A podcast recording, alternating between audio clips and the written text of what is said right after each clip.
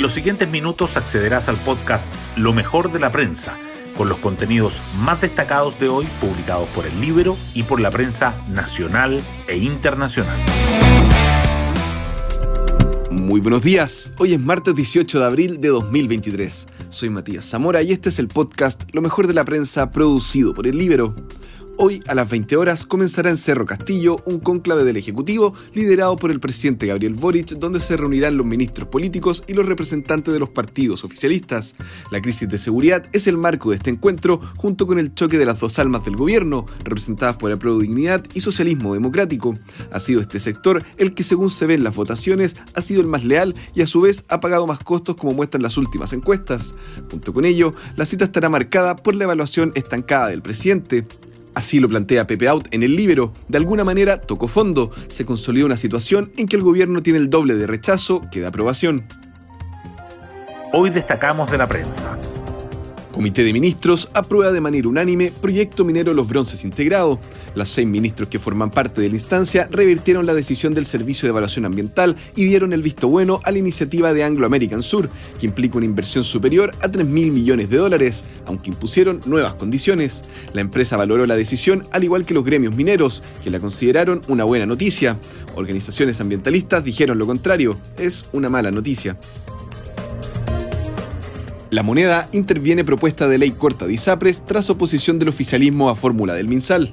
A solo 44 días de que se cumpla el plazo entregado por la Corte Suprema, aún no hay claridad en la propuesta legislativa para viabilizar el cumplimiento del fallo sobre la tabla de factores. Los intentos de salud por zanjar una propuesta no han sido aprobados por el Ejecutivo, motivo por el cual el presidente pidió a sus equipos hacerse presentes en la discusión. En ese contexto, las autoridades sanitarias están trabajando en un nuevo plan. Nuevo énfasis de migraciones. Ingreso clandestino llevará en la forma más pronta posible a la expulsión. El director de migraciones, Luis Eduardo Taller, expuso en la Comisión de Seguridad de la Cámara por el trámite de proyecto para tipificar como delito el ingreso clandestino al país. Chile Vamos y republicanos arremetieron por separado con una ofensiva comunicacional emplazando al gobierno a apoyar esta iniciativa legal y otras medidas para facilitar la detención de extranjeros irregulares. Palabras de Boric y debate por agenda legislativa marcarán conclave oficialista en Cerro Castillo. El mandatario, su comité político, los presidentes de los partidos oficialistas y los jefes de las bancadas se reunirán para abordar, entre otros temas, la crisis de seguridad que ha reabierto el debate sobre la relación entre las dos almas del gobierno. Además, los partidos han expresado su preocupación por la poca información sobre las elecciones del 7 de mayo. Comisión experta cierra proceso de enmiendas marcado por diferencias entre oficialismo y oposición. Integrantes de la instancia presentaron indicaciones relacionadas con paridad, sistema electoral y derecho a la salud, entre otros temas. Bloques políticos enfrentarán posturas en las subcomisiones y el Pleno, donde requieren un quórum de tres quintos. Alcaldes de comunas aledañas a las del plan Calle sin Violencia temen efecto globo. Ediles critican que la iniciativa del gobierno solo contemple 46 municipios. Les estamos diciendo a los delincuentes que los vamos a apretar y que harán ellos, se van a ir a otra comuna, advierte Carolina Leitao, alcaldesa de Peñalolén.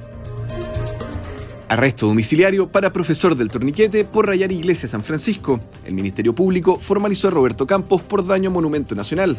Este arresto se produce a menos de un mes de que empiece el juicio oral en su contra por los destrozos al metro de San Joaquín durante el estallido.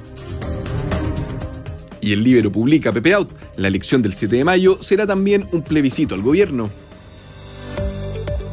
Y nos vamos con el postre del día. Nicolás Yarri se instala en la segunda ronda del ATP 500 de Barcelona. El tenista chileno venció al argentino Marco Trungeliti por 7 a 5 y 6 a 3. Ahora enfrentará al ruso Karen Kachanov, sexto sembrado del torneo, por el paso a octavos de final. Yo me despido, que tengan un excelente día y será hasta una nueva ocasión del podcast Lo mejor de la prensa. Música